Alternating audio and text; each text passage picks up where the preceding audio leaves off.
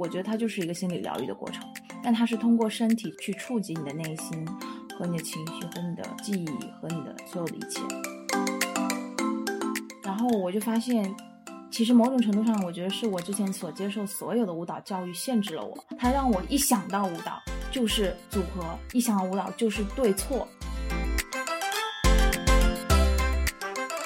为什么爱上人类学？就是它是在一个很核心的点，就是他看世界的方式和他做研究的方式，对我来说是我想要看世界的方式。大家好，这里是 What Do You Mean，一档泛心理类中文播客。在这里，我们经常向自己、向世界发问，偶尔找到答案，但总是不疲于思考。我们拒绝无意识的度过任何一天。在与自己与他人的对话中，找到我们在这个世界中的位置。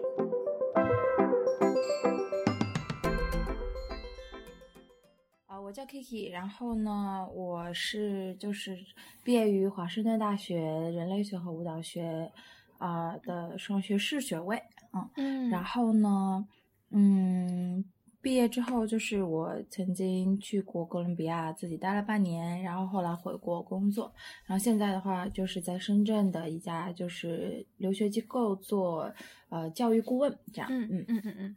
哎，那我们可以简单聊一下你在哥伦比亚呃待那半年你做了什么？嗯，好呀。嗯，就是我去那边的话，呃，当时是奔着就是。嗯，给自己个 gap year 嘛，就是因为大大学四年最后就是感觉到了一个一个一个极限，然后呢就觉得自己要放松一下，然后就去了哥伦比亚。然后当时抱着是两个心态，一个是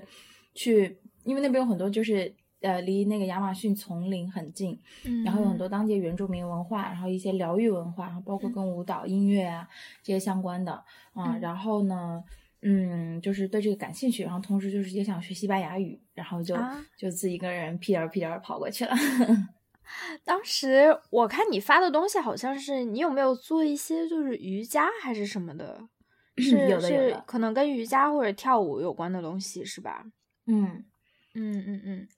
就是我去了的话，就是在那边先学了一阵子西班牙语嘛，然后学完了之后，因为我呃就是大学的时候就已经参加过就是那种瑜伽呃瑜伽教师培训，然后也教过一些课程啊，对。然后当时在哥伦比亚就有一点点像把自己变成啊那种 freelancer 的感觉，就自由职业，对，然后就会接一些就是那种类似于舞蹈的项目啊，或者是教一些课。然后或者是在一些瑜伽中心教一些工作坊这样子啊，超酷！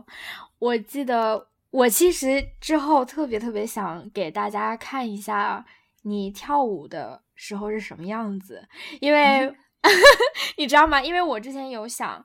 我我看过你的视频，就是那种短视频，就是看你跳舞的时候是什么样子。这个跟我自己。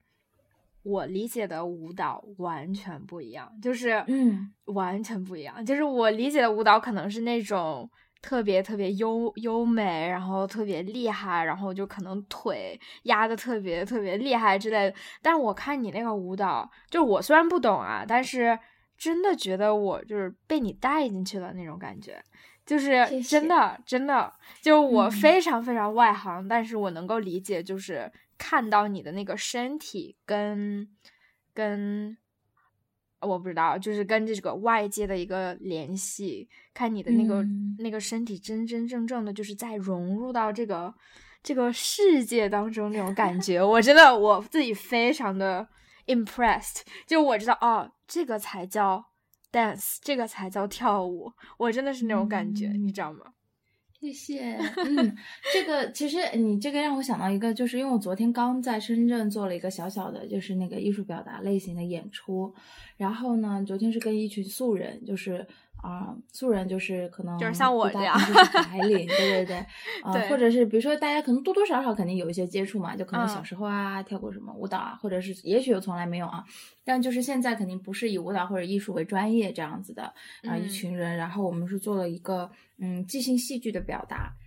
然后但是就是昨天有一个有一个人他跟我说了就是让让我跟你觉得你现在说这话很像的一个哦，应该是我那个即那个即兴表达。导演，就是他是做戏剧导演的嗯，然后但是他最近呢，就是他我们合作完了之后，他说到一件事情，就是说他以前看舞蹈的时候，他他也不懂嘛，那他看的就是说这个人，嗯，是不是技术是不是很厉害？那技术其实大家都能看到，比如说他腿抬得有多高啊，他能 hold 多久啊什么的。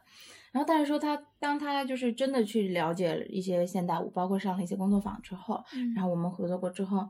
他说了一个，就是他说他现在看到舞蹈的时候，他才明白，就是他要看的不是那些东西，不是说你的技术有多花哨什么的，而是有有的时候就好像是一种感觉，就好像你刚刚说的，就是就是可能舞者去融入一个东西的感觉，或者就是你不知道为什么你就是想看它，就我就我就记得我我可能上一个舞蹈编导课的时候，然后我记得老师有曾经说，他就说有一些演员就是。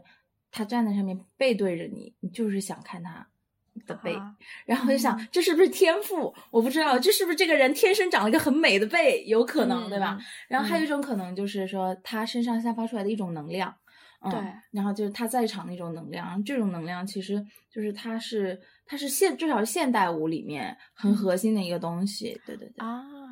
对，让我想起来，其实我的感觉就是在看你跳舞的时候，至少我觉得是一种表达，就是这是非常非常，就是就是因为看了你才有的一种 一种感觉，就他感觉你在表达什么，我就是这种感觉，就是像用文字或用这个语言，或者是各种各种，你你是用你的身体去表达，我有这种感觉。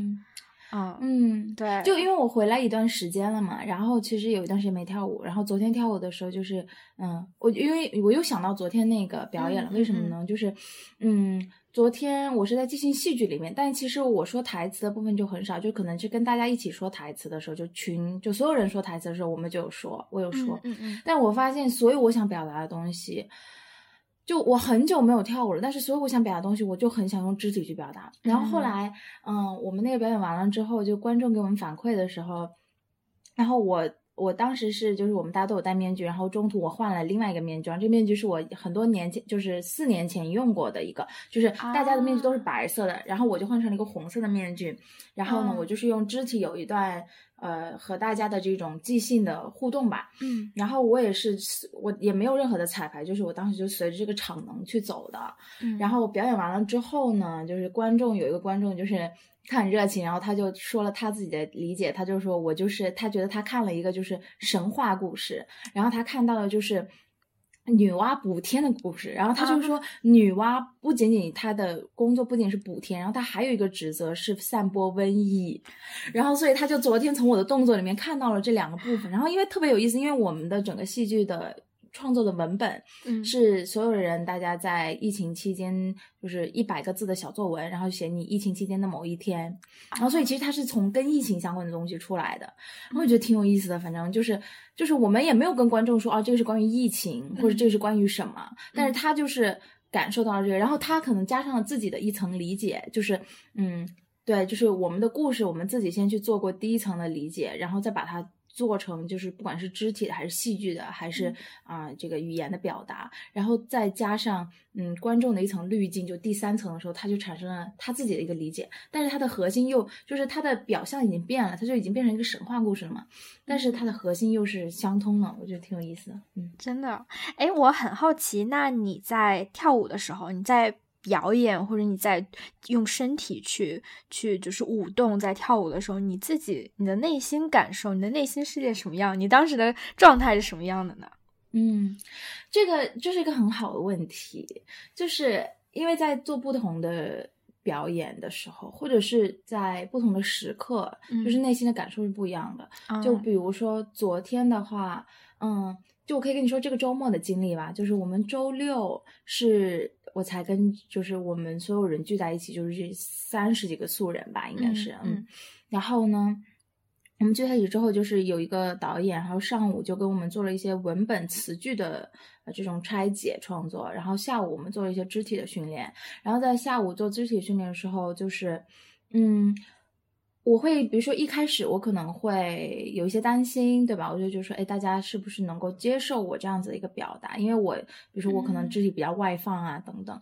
然后但是慢慢慢慢的，我昨天特别我特别惊讶的一点就是大家的那个信任。就是，嗯，我我去，比如说有一个部分是让我去跟大家做一些即兴的接触，然后我可以去摆弄他们的身体，然后可能我用一个接触即兴的这种感觉的时候，其实我我就跟每一个人产生故事，而不是说我把你的手摆到什么，但是其实我。我真的是有，比如说我我看到某一个人姿势的时候，我拥抱他的时候，我真的，然后他们给我了回应，他的身体会给我回应，我不知道我不知道你能不能理解，但是就好像比如说你他你你当你 touch 一个人的时候，如果他是拒绝的，其实你是能够感觉到的，就他可能都没动。但是你能感觉到这个人是在拒绝你的能量了，但如果他是接受的时候，他的感觉是完全不一样。但他这个东西就很多人就是，如果你没有体验过，就很多人会觉得说这是玄学，但其实真的不是。对，嗯嗯。然后，然后所以，anyway，就回到就是说，就是我的心理状态可能会随着当下有很多的变化。就比如说一开始如果大家不熟悉，那我可能更多的是以试探性，然后可能更多的是去关注说对方是不是舒服。那可能到了最后，当我们大家都已经一个比较舒服、比较默契的状态的时候，那我可能更多的就是，我就记住我是有一点点角色感的，对，就比如说昨天当他们说到就什么女娲补天，但我没有想自己是女娲了，对吧？但是会有，就比如说，嗯，当大家都一片倒下的时候，嗯，我在过去的时候会有一种就是。嗯，比如说有的时候我可以感觉，如果大家都是倒着的，然后我是站着的，你会有一个能量上的差别，然后这个能量会会促使我的身体去做某一种特定的某一种动作，嗯，对，但是它不是一个预想的，它就是当下就还蛮当下的体验。对，真的真的，我你知道吗？又是一个从没有舞蹈经历的人 来说，我最近有去一个。就是一个 gym Super Monkey，它里面有这个 Body Jam，就是有一个老师带着你跳舞，就是可能大家是为了减肥。然后就是我去了一次，然后我当时的感觉就是哇，这个太好了。然后当时我就是觉得，我感觉为什么这么好？我就觉得，在我可能自己比较焦虑或者自己比较紧张的时候，我去跳舞。跳舞感觉为什么这么好？音乐特别特别特别好。然后我在关注我身体，我在我在动我身体的时候，我没有我我的我的这个我的这个注意力是放在我身体上的，我没有时间去去想，或者没有这个精力去去有我自己可能平时那种 inner chatter，你知道吗？里面自己心里的小声音，这个这个那个，就那个时候就暂暂时性的，好像就。呃，停止关上了那种感觉，然后，然后那个老师也是这样，那个老师就是非常非常的投入在里面，然后就我就觉得真的被他带走了，就是觉得我可以去享受我在我自己身体里面，或者我去动，我去。跳舞的这种感觉，然后这个就让我感觉特别特别好，我觉得我还会去这种，可以啊。然后还有就是，比如说你那个屋子里面有其他人和你一起在跳舞的时候，他们也会给你一种能量，就是还挺有意思的。听你刚才那么说，觉得跳舞其实算是一种社交，就是这种 social activity，你知道吗？在跳舞的时候，虽然你们没有在说话，但是在一定程度上，你们是有一种交流在的。真的，我觉得最有意思的一点，我你你说这个，我突然想到，就是我去哥伦比亚的时候嘛，然后那时候其实大家都不太认识，然后我西班牙语也不好，嗯，对，就是一般般的那种。然后我就是有一次我去了个 Contact Improv Jam，就接触即兴的武将，嗯，中文翻译是这样，然后。哦，我当时怎么回事？应该是就是有一两个舞者，就是我可能在某个什么瑜伽节，我也不知道就认识的人，然后可能或者是在网上看到，我也忘了。然后我就去了当地一个舞将，然后我谁都不认识，嗯，但我上场时候我们都没有讲话，然后我就看，我们就可能一开始坐在边边，然后想跳的人就上，然后就跳，或者是大家就自由的，就是在即兴什么的，然后慢慢慢慢的，我们就跟几个人即兴，然后就是。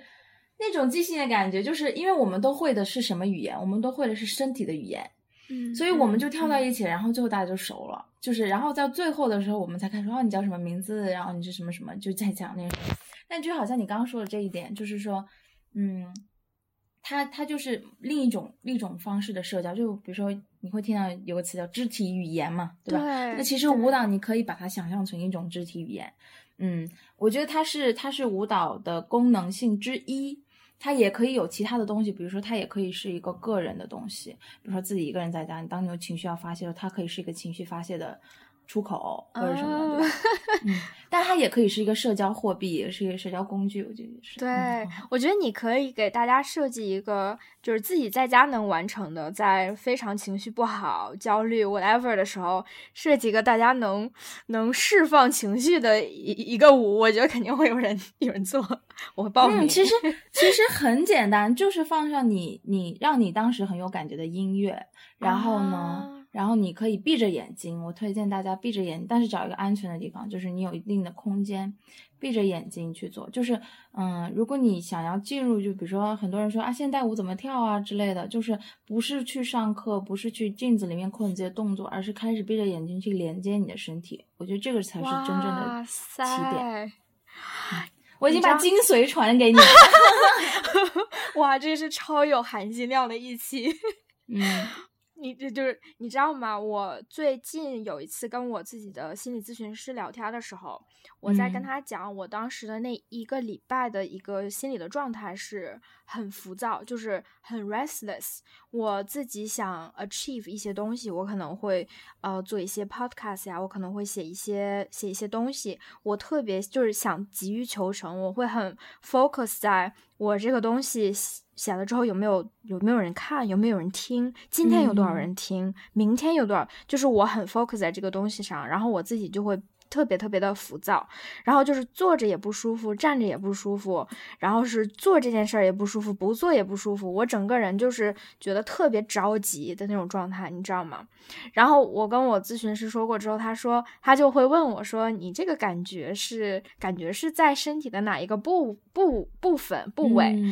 然后我当时就他问了我好几次，我才感受出来，我觉得好像是在我这个胳膊腿上这种感觉，我觉得就是那个。那个感觉就是好像你让我出去跑一圈，我能把这个能量跑出去，或者让我这个就是叫就把这个胳膊腿动起来，把这个能量释放出去才可以。然后他说：“那你干嘛就不不动一动？”然后他就是，然后他就跟我一起，他说：“哎，你觉得哪不舒服，你就这样拉伸动一动，伸展一下呃手脚，然后。”就按照你按照你自己的这个 momentum，你自己的这个你想怎么样，你觉得哪儿应该怎么样，你就让他去做这种感觉。然后他陪着我，就是有有试一下，然后之后问我感觉怎么样，我就觉得特别神奇，就是感觉好像没有那么，就是我的这个 frustration 这个这个东西就没有那么严重了，就感觉好像被释放出去了这种感觉。我觉得跟你说的那个就有点像啊。对呀，嗯，我不知道你有没有看，就是好像那个最近在国内很火，就是那个《人类简史》嘛，啊啊，就是对 Yuval Harari 的那个，嗯嗯，其实他说的，我我看了他的某一个视频当中，他说的就是，其实其实就是一个现象，就是大家越来越多的用这个脑，对吧？就是脑这块，然后跟我们身体上很多其他的部分都失去了联系，嗯，然后但是失去联系，它是会有后果的。嗯，对吧？它的其中的一个后果就是这种脱离感呀，或者说是一些情绪无法释放等等。然后包括我自己，就是我觉得我自己的很多的突破，其实也是从身体上开始的。就呃，比如说我在西雅图的时候，经常去跳 ecstatic dance，然后就是它有一点类似于接触即兴，但是比接触即兴可能还要再开放一点。嗯，然后它的整个过程的话，就是音乐会有你一个模拟一个由生到死的过程。然后你在这个过，或者说你可以说是一个性高潮的过程，然后在这个过程里面，你去自由的即兴。然后其实对我来说，我自己人生中很多的突破是从那里开始的，就我觉得还挺有意思。然后包括我在哥伦比亚，其实现在回国也也有想做类似这些事情，就推广这样的一个舞蹈，给大家创造这样的一个空间去做这种事情啊，这样子让我。让我想到，如果我去 imagine 我自己，就是像你刚才说的那样，就是按照自己在一个没有人的地方，就闭上眼睛，按照自己的情绪，我会有点害怕，就是我可能不太信任我自己的身体，或者是 whatever。我觉得我这样子会不会很傻？我觉得我可能我会我会有一种这种。不信任感在里面，嗯，我觉得我可能需要有一个人去，或者像你这样的人，或者谁去 guide 我，或者去对我，我觉得我真的会需要这这样子。对，所以他就是，所以如果比如说像有这种接触即兴的群体，或者是 ecstatic dance，嗯，那他就会给大家慢慢慢慢创造这个空间。其实我也是，因为你知道吗？就我可能从小跳舞嘛，但我跳了很多不同的舞种，然后呢，从小跳舞都是上舞蹈课。上课的话就会有一老师，会有镜子，然后老师会跟你说你动作做的对不对，你手要放哪，你脚要放哪，对吗？嗯嗯嗯。然后但是但是我发现一件事情，其实我哎，其实我在大学的时候我问过我的教授，就是我是芭蕾的老师，我问过他一个这个问题，就是说，嗯。我我说，其实因为我那时候迷茫了，我说我真的喜欢舞蹈吗？我问我自己这个问题，因为我我其实除了在舞蹈室，除了在舞，就是比如说有一个什么作品要在舞蹈上排练，或者是老师给了一个什么作业之外，我发现我自己不会去跳舞，就是我发现它跟我的生活是脱节的。哦，对我就是发现我，我就是发现为什么我不会自己在家里跳舞？因为比如说那个时候，比如说我我喜欢 hip hop，但是其实我学的 hip hop 就是国内学的这种 hip hop，更多的是呃学一些组合，包括现在也是，就我现在回来之后看到去一些 一些舞蹈中心，他们还是在教组合，但教组合其实他。其实没有教，我觉得是没有教到 hip hop 的精髓。hip hop 的精髓本身，它是即兴，就所有的东西，它可能最最开始都是从即兴和玩儿玩出来，然后玩出来有个形式，然后大家就把这个形式就是套一个名字，然后套套一个名字之后，可能就开始把它商业化或者什么的 whatever。但是，但是我想说回的重点就是说，舞蹈本身就到最后，其实我当时有一个感觉，就是它，如果我真的热爱，为什么我在生活中不会去做这件事情？嗯，然后后来，然后我就发现，其实某种程度上，我觉得是我之前所接受所有的舞蹈教育限制了我，就是它让我一想到舞蹈就是组合，一想到舞蹈就是对错。对。然后，所以当我有了一个空间，比如说像接触极限空间，或者是 excited dance 的空间，然后我就发现，哇，这些人，哇，没有老师。哇，他们都在即兴，而且就没有对错，而 且他们都好开心。然后我就啊，那我也要尝试一下。然后我尝试之后发现，天呐，我也可以。然后慢慢慢慢的，这个空间就从一个啊他人帮助建立的一个空间，变成了一个慢慢慢，我可以自己给自己建立空间，然后就自己找到了自己的安全感。就我觉得是非常非，就它其实有一点是，其实它就是，我觉得它就是一个心理疗愈的过程，但它是通过身体去去触及你的内心。和你的情绪，和你的记忆，和你的所有的一切，嗯，对，真的，我的一个感受就是，岂止是舞蹈呀，就很多很多其他的东西，在我可能有点 over generalize，但可能在我们这个中国的社会里面，都是有一个对和错的一个划分的，就是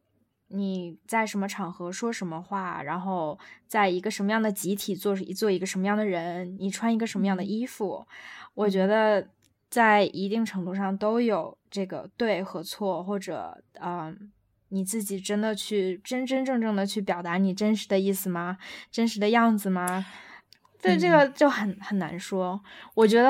对我我我去美国当年就是十八岁那个时候，我当时很快感受到的第一点就是，不管我。穿什么，不管我说什么或者我怎么做，我我就是有一种这种舞蹈给你带来这种安全感。我很快我就感受到了这一点，就是我真的可以做我自己，就是我可能不用考虑，不用过多的去考虑这个东西在这个社会里面或者在这个集体里面 OK 还是不 OK，因为我在在在很多的事情上得到了身边的人的一个。鼓励一个支持，对，嗯，然后我觉得你刚说。话里面有一个词很重要，就是你刚刚说过多，就是你说过多的考虑，因为其实我觉得，嗯，就昨天其实我也在跟我的朋友们就讨论这个问题，就是说，嗯。嗯，就是说，比如说，就它其实某种程度上是一个就是 freedom 有多少嘛，对不对？就是你你在大街上你想要做什么的这个 freedom 有多少，可能在这边它很少。然后在美国，它稍微多一点，但它可能还是一个区间。就算你在美国做某一些事情，在街上，你肯定还是也会被警察抓，或者是也是有问题的。对，但是它的空间会大很多。然后因为大很多之后，就是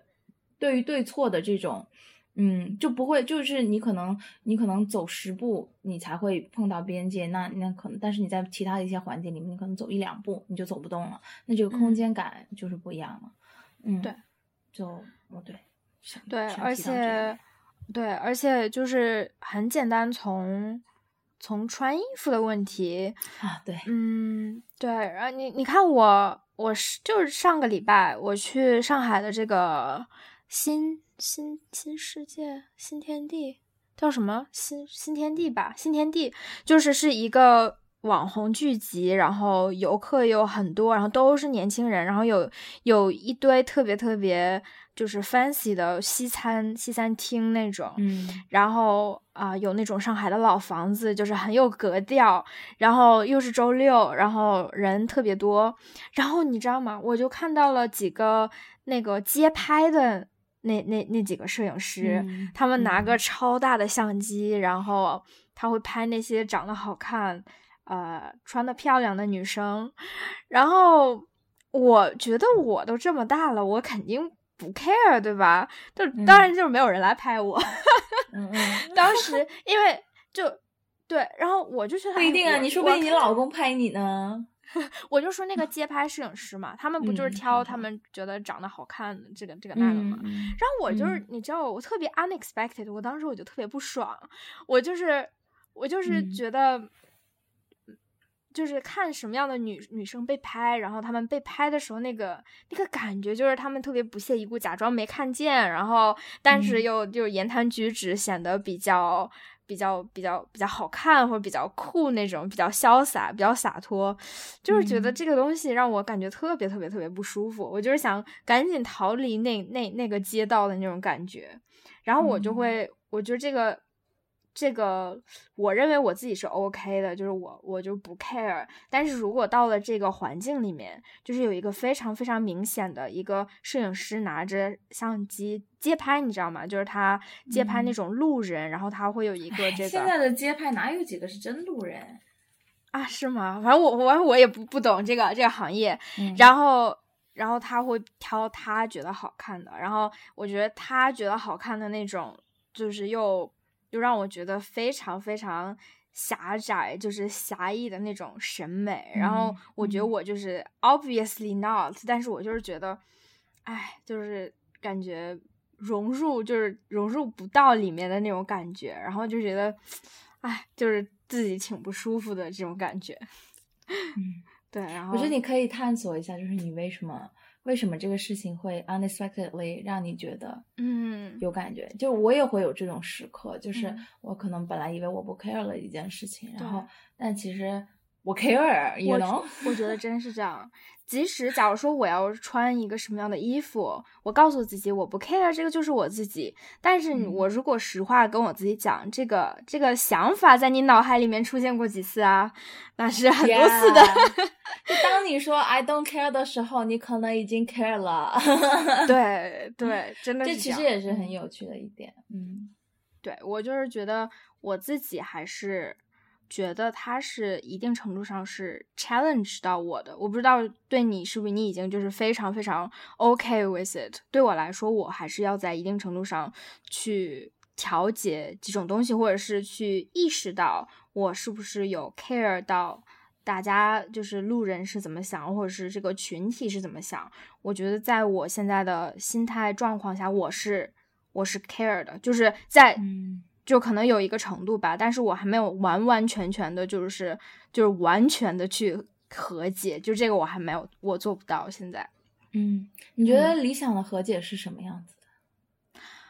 嗯，好问题。理想的和解可能是，可能就是那种 thought，就是不会在我脑海里面产生吧。嗯，就是。我在想，假如说我这个我穿的这个衣服是不是 appropriate 的时候，或者或者我是不是什么才是美，或者我我够不够美，然后我自己美的定义跟假如说我看到的东西冲突的时候，我自己还会生气，我还会，嗯，我还去我还会去觉得很 frustrated。我觉得如果真正和解，可能你会 somehow 接受。那那一部分对，然后你接受它的存在，它就是存在的。对对，你也会你也会接受你自己，不管是跟他一样还是跟他不同，你有你自己的存在。然后你跟他一样的时候，你也不会以他感到很开心。你看，哎呦，我很 fit，你看我就是就是很美，我就是他们想要的样子。你跟他不一样的时候，你也不会觉得很会有压力，对吧？嗯，我觉得这个可能是。真正的和解，现在还没做到。没关系，希望有一天能够做到呀。它就是一个修炼嘛，它就是一个修炼过程。你我我为啥突然说修炼？就是让我想到，我之前做就是做过内观冥想，我不知道你知不知道。它叫做，就是它是一种冥想的方式，然后就是叫 Vipassana，然后其实也是我在在大学的时候开始接触的。嗯，然后其实冥想的时候，老师他一直会说的话就是，如果你产生了让你开心、高兴或者是你喜欢的感觉，你也不需要产生就是，呃。贪恋的感觉，那如果遇到你让你痛苦、你不舒服的事情，你也不用去讨厌它，就很像，就很就很有意思，就很像你说的，就是，嗯，当我们可能穿着不一样的时候，你就是接受它；当我们穿着一样的时候，你也接受它。就是，然后最后，所以就是我我自己啊，就是现在意识到一件事情，就是我我要找到一个我到底喜欢什么。就是如果我能够很明确的说，对我自己来说哈，不知道对你这个有没有用，但对我来说就是，嗯嗯，我觉得很大的程度是因为我自己还不知道我自己想要什么，所以我会，嗯嗯，很 care 别人怎么想。但如果我自己真的很知道自己想要什么的时候，其实我就真的不 care 了，嗯，啊。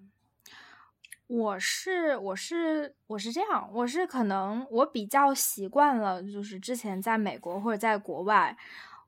我不会觉得我不知道我想要什么。我觉得我很，我觉得我还蛮，我已经形成了一个自己的对自己的一个认识。我是一个什么样的人？我是我穿什么样的衣服，什么样的东西让我觉得我最像我自己？但是就是可能回到国内之后，就是有一个冲击感，就是嗯，突然间觉得。哎，我觉得我很美啊，但是，但是可能外界给我的反馈不是这样的。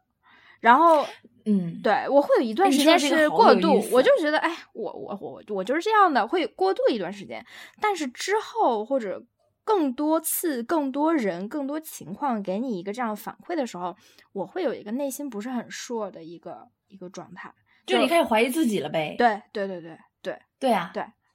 可能这是一个一个度一个过渡期，对，就一开始是就是就是就是所就是哎说的那个啥一点，就是当这个就是所有所有的人都认为他们自己是就是是是正常人的时候，就唯一正常的人可能就被说成疯子，就是这样的，就是对，然后就是一个社会主流，那就没有办法，所以你自己就是就还是说到最初，就是自己。真的清楚自己想要什么，但这个这个东西是会被质疑的。然后包括，但是它最大的质疑其实是来自于我们自己。就一开始可能别人质疑你，但这个时候如果你还是清楚的，那其实你就无所谓的。但是慢慢慢慢这个东西它会它会进入，就所以为什么环境就是它是一个有一点点悄无声息的，就是潜入我们的潜意识啊或者是什么的。对，我觉得像。如果什么会什么会帮助呢？我觉得，如果你有一群人，你有身身边有一个一个集体，对，他会接受你。就即使就那么几个人，即使你知道就这几个人接受我，你这个整体的想法就觉得，哎，这个世界也接受我了。是的，是的，是的，就是对，就亲密，不管是亲密关系还是身边很重要的人嘛，就所以就为什么，比如说跳舞的那个群体那么重要？对，因为它也是创造了一个安全的容器，然后把我们就是让我们觉得很舒服。安全的待在里面。对，对，哎，那那我之前还想问你，就是因为你是舞蹈和人类学嘛，就是觉得你可能对舞蹈这方面就是已经深入你的生活。那你觉得 人类学呢？人类学会还对你有影响吗？哦，人类学就更大了，真的。嗯，我觉得，但是其实就很多人问过我这个问题，比如说，嗯，呃。有两个点吧，第一个就是我学人类学的时候，其实我都不知道人类学是什么。就在我在美国上人类学之前，我在国内其实都没有听过人类学是什么东西。啊，因为我像我，比如说我当时上大学的时候，我是抱着要学心理学和 marketing 去的，对吧？啊，然后最后就好不一样啊。对，然后我因为，然后因为我大一的时候上了一节 anthropology 课，然后这个 professor 让我彻底爱上了人类学。然后我为什么爱上人类学？就是它涉及到一个很核心的点，就是他看世界的方式和他做研究的方式，对我来说是我想要看世界的方式。嗯，那然后，所以我为什么说他他更大程度融入到我生活？因为就是我觉得人类学已经变。成我看世界的方式，所以可能虽然我没有在做一个某一个，比如说某一种研究，或者说是嗯找一个什么机构啊，然后给我 submit 一个什么样的 proposal，然后做个什么样研究。但是我觉得我每天都是在一个人类学的方式去看这个世界。嗯，那它是一个什么样的方式？我觉得就，嗯，就是我可以简单的跟你说一下，就是它，我觉得它很核心的一个研究方法嘛，就是叫所谓的 participant observation。然后中文翻译的话，就是应该是参与式观察。但是我的中文翻译不是很好，因为我的整个 anthropology 全部都是英文学的。然后我现在也在慢慢、慢、慢慢的把它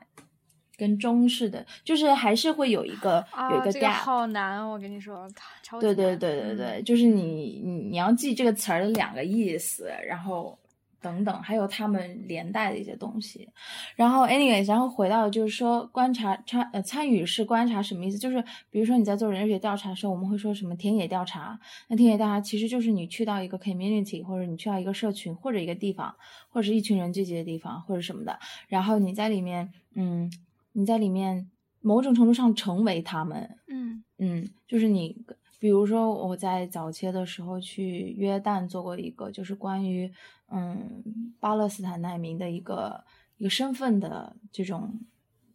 嗯研究调查研究，当然这个主要是我的导师，就是我只是去学习，然后去嗯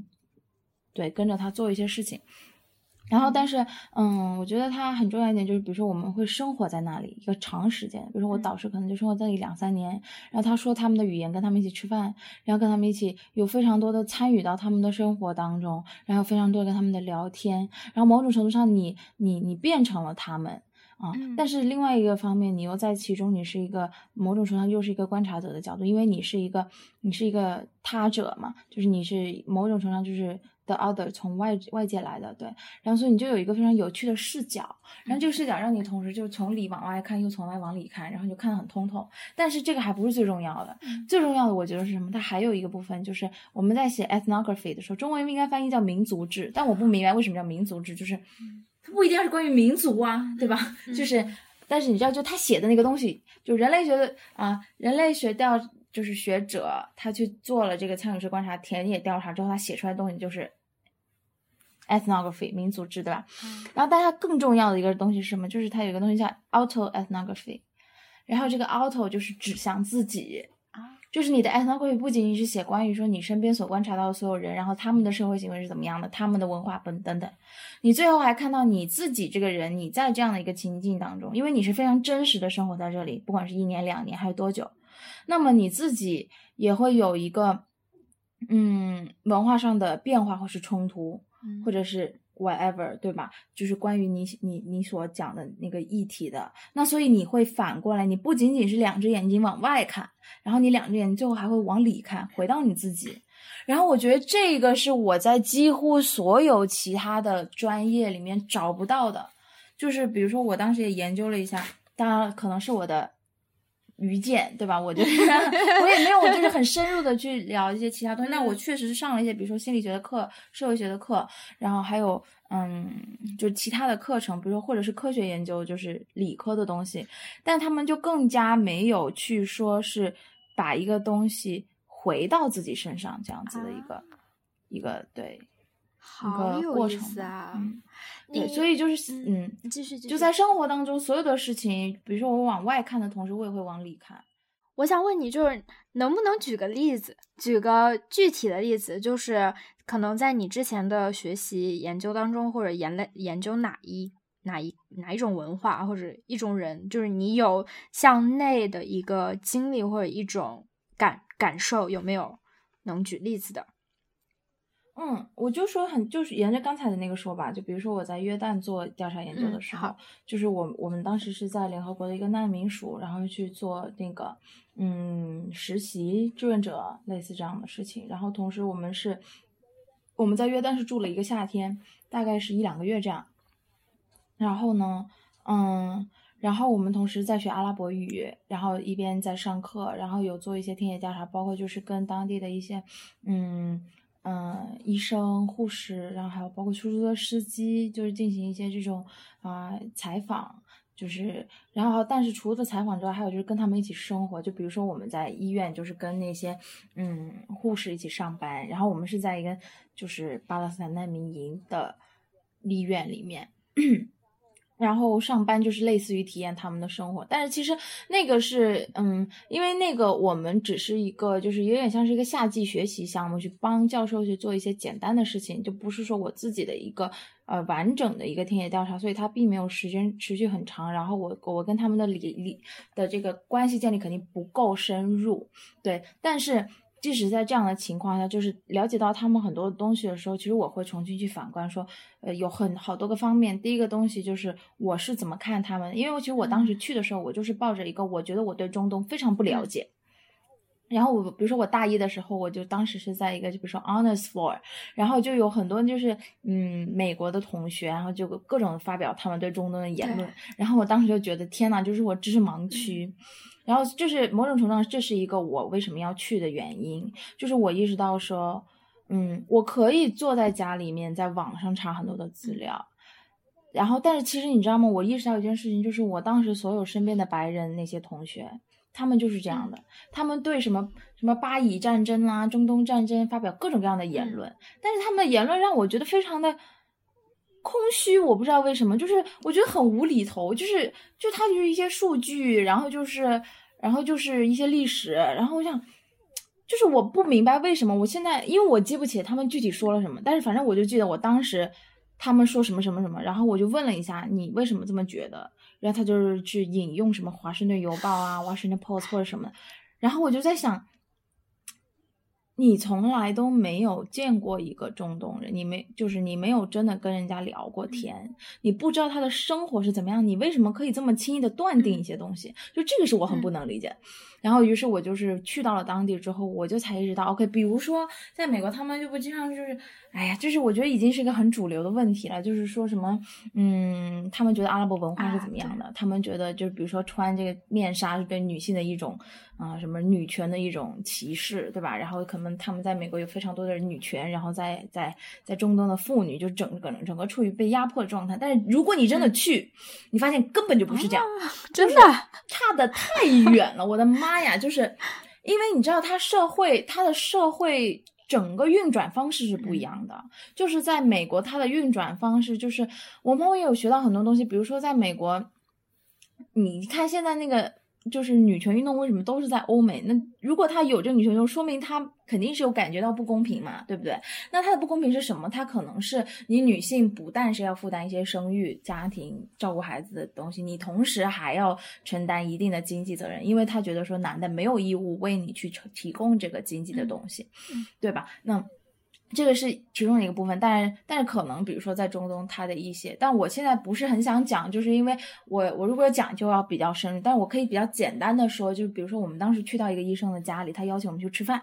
然后呢，我们吃饭的时候就是如果是客人，你就是嗯在这个。外庭，然后是跟所有的男男性家族里面男性一起吃饭，然后女性的话，她就是在屋子里面，她是分开的，嗯，然后很多人就会觉得说，哦，这是对女性的一个奴役或者是什么乱七八糟，但实际上，女性在家里面，她是有很多的话语权的，包括家里面的就是整个的，就是内务，她真的就是个内务府的总管，然后就是。就是男的钱就是给到女性，然后就他们就是自己就是比如说所有的购买的一些东西啊或者什么的，对，然后他们就不需要出面，嗯，然后就是出面的事情由男做，其实它就是一个社会的分工，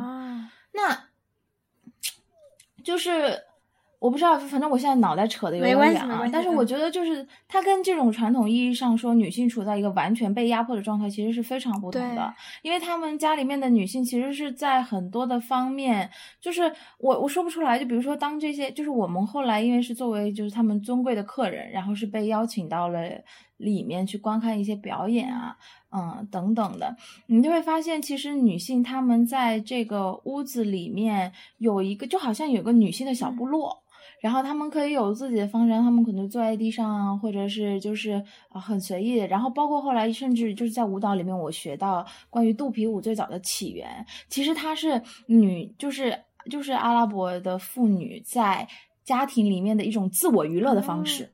我觉得非常有趣，就是我刚好说到这里嘛，我就觉得可以说一下，就是现在很多人觉得就是肚皮舞是什么？是一种艳舞，嗯，那可能在中东餐厅就是一种。一种娱乐的舞蹈，而且这种娱乐是服务于男性视角的，对吧？就是一个男性以烈焰或者欣赏的眼光去去观赏一个女性，但是它最初它不是这样的，它是它是一个女性之间自我娱乐的事情。而且它就是某种程度上，它是有助于生产嘛，对。但它最开始不是表演给男性看的，所以因为他们有那样的一个文化环境，在那个文化环境当中，它产生了一个那样子的文化产物，它在当中是完全就是有它自己的一个嗯 agency 的。但是因为后来就是嗯文化的入侵，就是。嗯，最早是在埃及的，就是那个电影文化的兴起，然后他们就请了一个影星，然后这个影星后来就在影把把把杜比武搬到荧幕上了之后，他在慢慢慢慢的，然后在经历包括后面的这个嗯中东的移民到美国，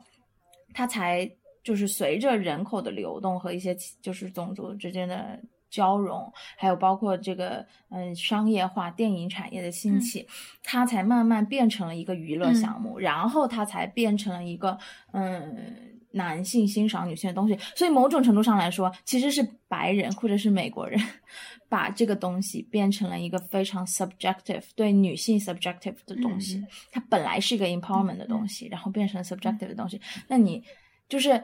就是，但是如果你只是让一个美国人去。看这个事情，他他可能不太会讲到这个部分，嗯，他会跳过这个历史，对对吧？就所以，所以就是这样，嗯，然后所以后来我等我等我学完这个之后回去之后再去听他们讲一些关于巴以的东西，关于中东的东西，我就觉得天呐，就是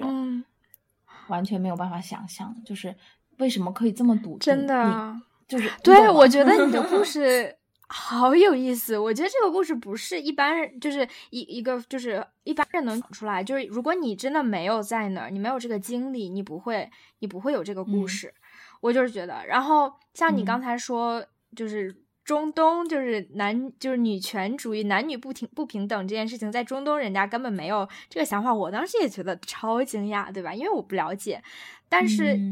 其实也不是根本没有，就肯定是他会有一些，嗯，会有一些冲突，就好像比如说在国内，对吧？就是我们其实是一个，就是哎，我最近看了一本书，就是，但是这本书现在应该是被禁了吧？就 是这段你可以考虑，就是是武志红老师写的《巨英国》，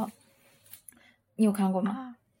我知道武志红，就是武志红老师是一个，对对对，是一个就是心理学，我觉得在中国来说是可以说是心理学上的，嗯，一个集大成者吧。然后呢，他写的这本书其中说到非常有意思的一点是，他说到中就是巨婴，他形容就是很多成年人生理上成熟了，但是心理上是巨婴。然后呢，他会说到中国家庭的一个构建关系，可能是因为说的太真实，所以被禁了。然后他说到一个非常有意思的事情，就是。我们看似是个男权社会，但实际上在家里，你可以想一想，就是我们经常说在家里的一个关系是什么？就是最难搞的一个关系是什么？是婆媳关系。婆媳关系，对吗？啊啊啊！嗯，然后为什么呢？就是因为其实妈妈依附于儿子身上之后，妈妈拥有了一个，就是在他就是他用的一个词叫大母神的一个啊。极大权的一个地位，所以你可以想，古代的皇帝，就皇帝，你想就是一人之下，万人之上，呃，不是一人之下，万人之上，就皇帝是万人之上。但是，对，但是他见到母后还是要非常，为什么？对吧？而且这个时候，通常他皇帝的爸爸是已经是拜拜了的，是消失了的，所以其实。中国的家庭社会，它会有母权的，但是它的母权只能有一个女性，然后所以其实就是你说它是不是女权呢？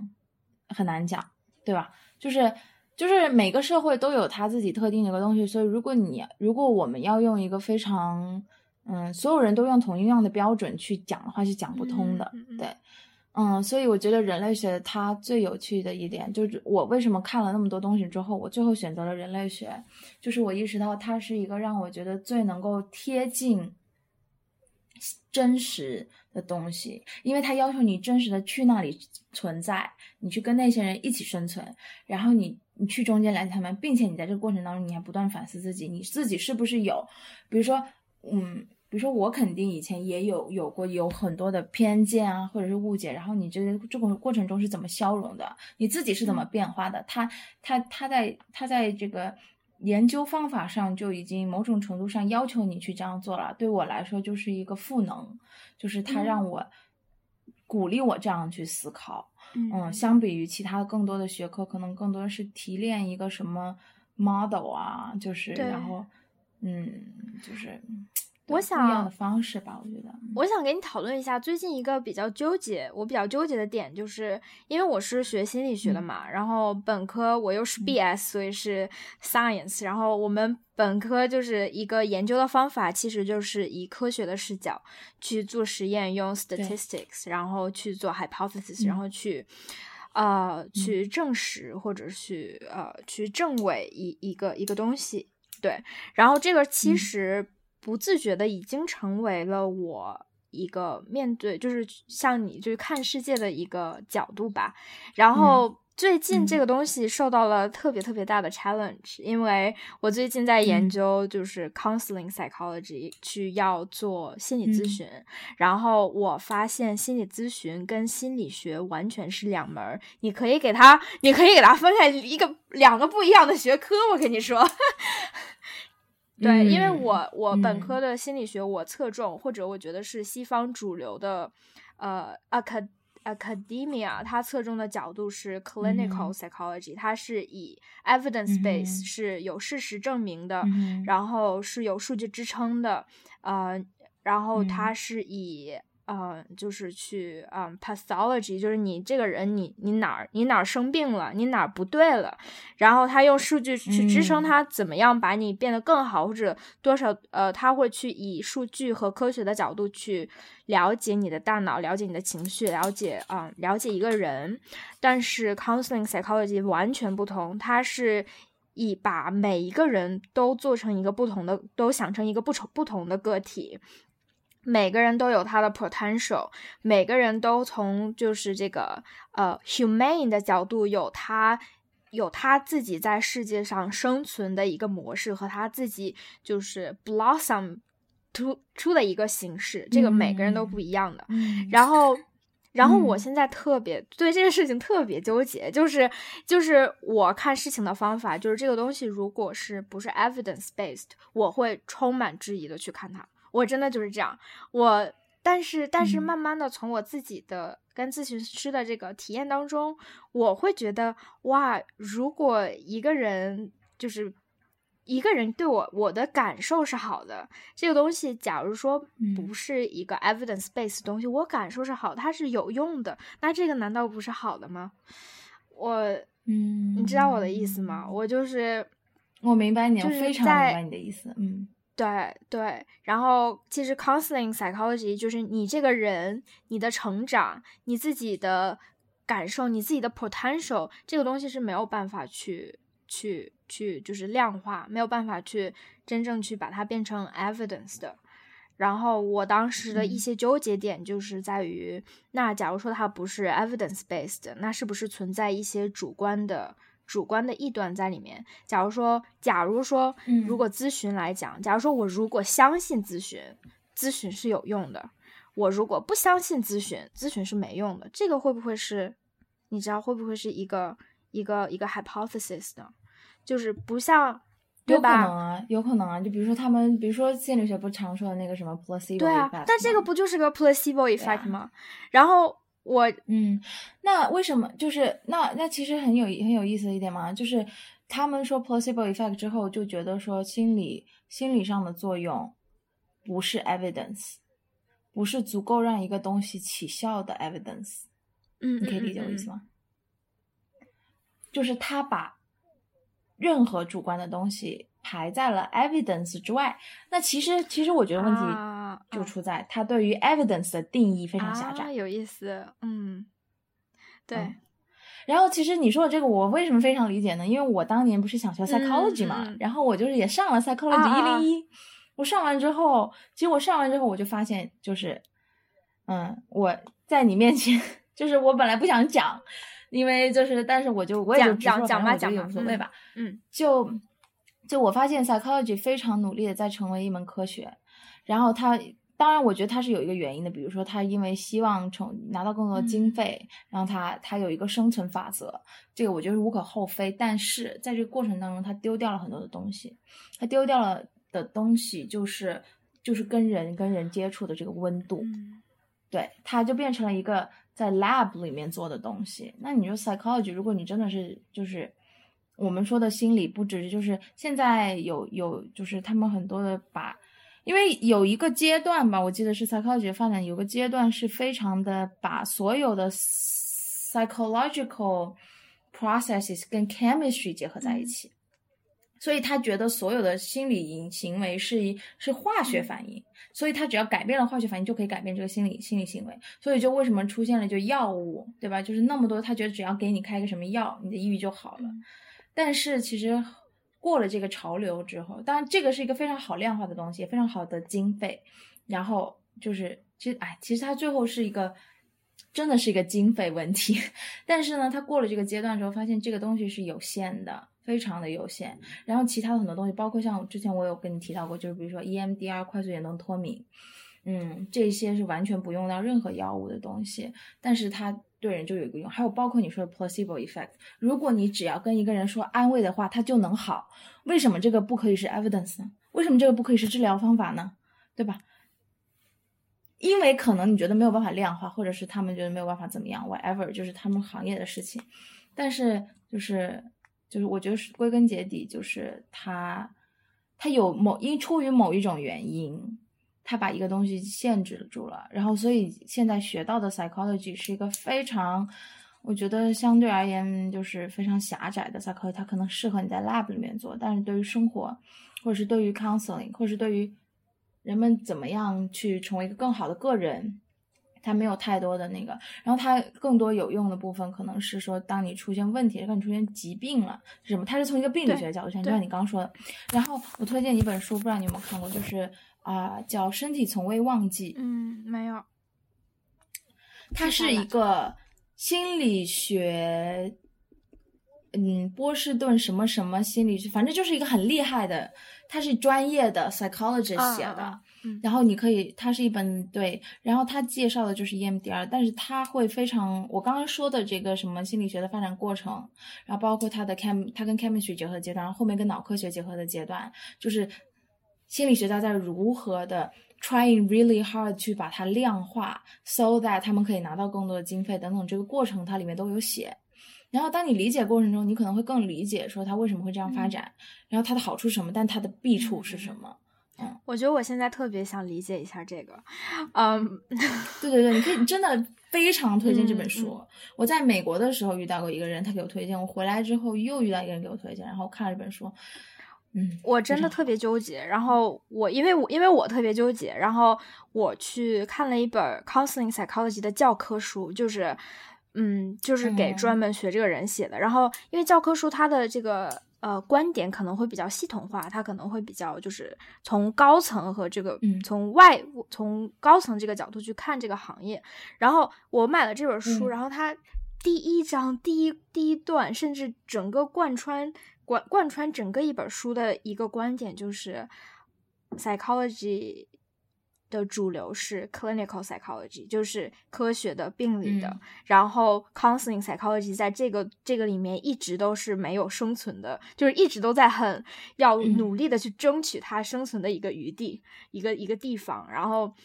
然后不停的在。在往那个方向去发展，但是他没有没有具体说是因为什么，但是他只解解读了两两者之间的不同。然后我觉得其实已经解答了一下我我一个很大的很大的困惑，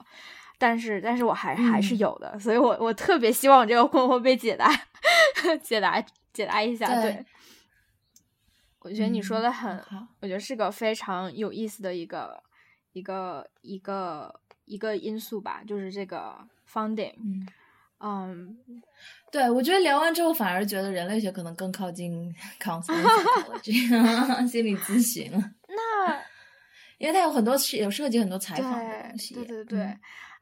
其实，那假如说，假如说我们刚才说到这个 placebo，就是如果这个东西有用，我我我当时想，如果它不是 evidence base，它有不有有没有可能说它对我有用，但不一定对你有用，或者它不一定对所有人有用？可能它有用的这个前提是它是有一定前提的。假如说其中的一个是我 believe in it，然后所以你才会有一个 placebo effect，然后你才会有用，然后可能还有其他的前提，就是不像药那种，就是假如说大家吃了。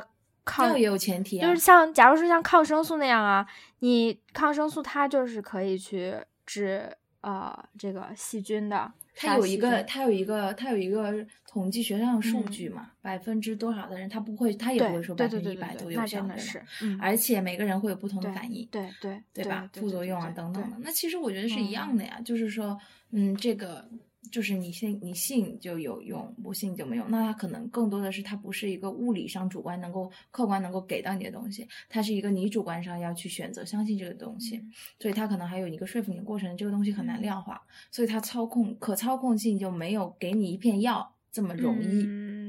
对吗？所以其实 counseling psychology 是我觉得是一个。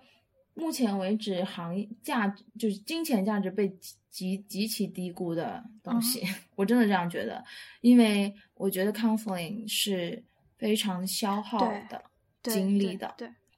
对于 counselor 来说，所以其实我觉得，嗯，但我觉得它非常有用，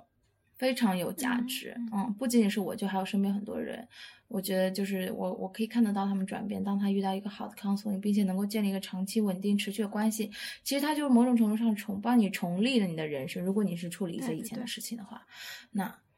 对啊，我觉得嗯，就很好，很重要。他 是从一个，他是用一个这种 therapeutic relationship 去重建你可能在人际关系和你原生家庭里面遇到的一些创伤和。一些习惯性的一些 maladaptive 的东西，嗯嗯嗯，对。然后我觉得就是刚好我在舞蹈和人类学方面都对于 therapeutic 的东西还蛮感兴趣，就包括不管是舞蹈方面，还是就是从人类学角度去看一些啊原原住民他们的文化呀等等的，都是跟我觉得跟 healing 还是蛮有关系的，嗯。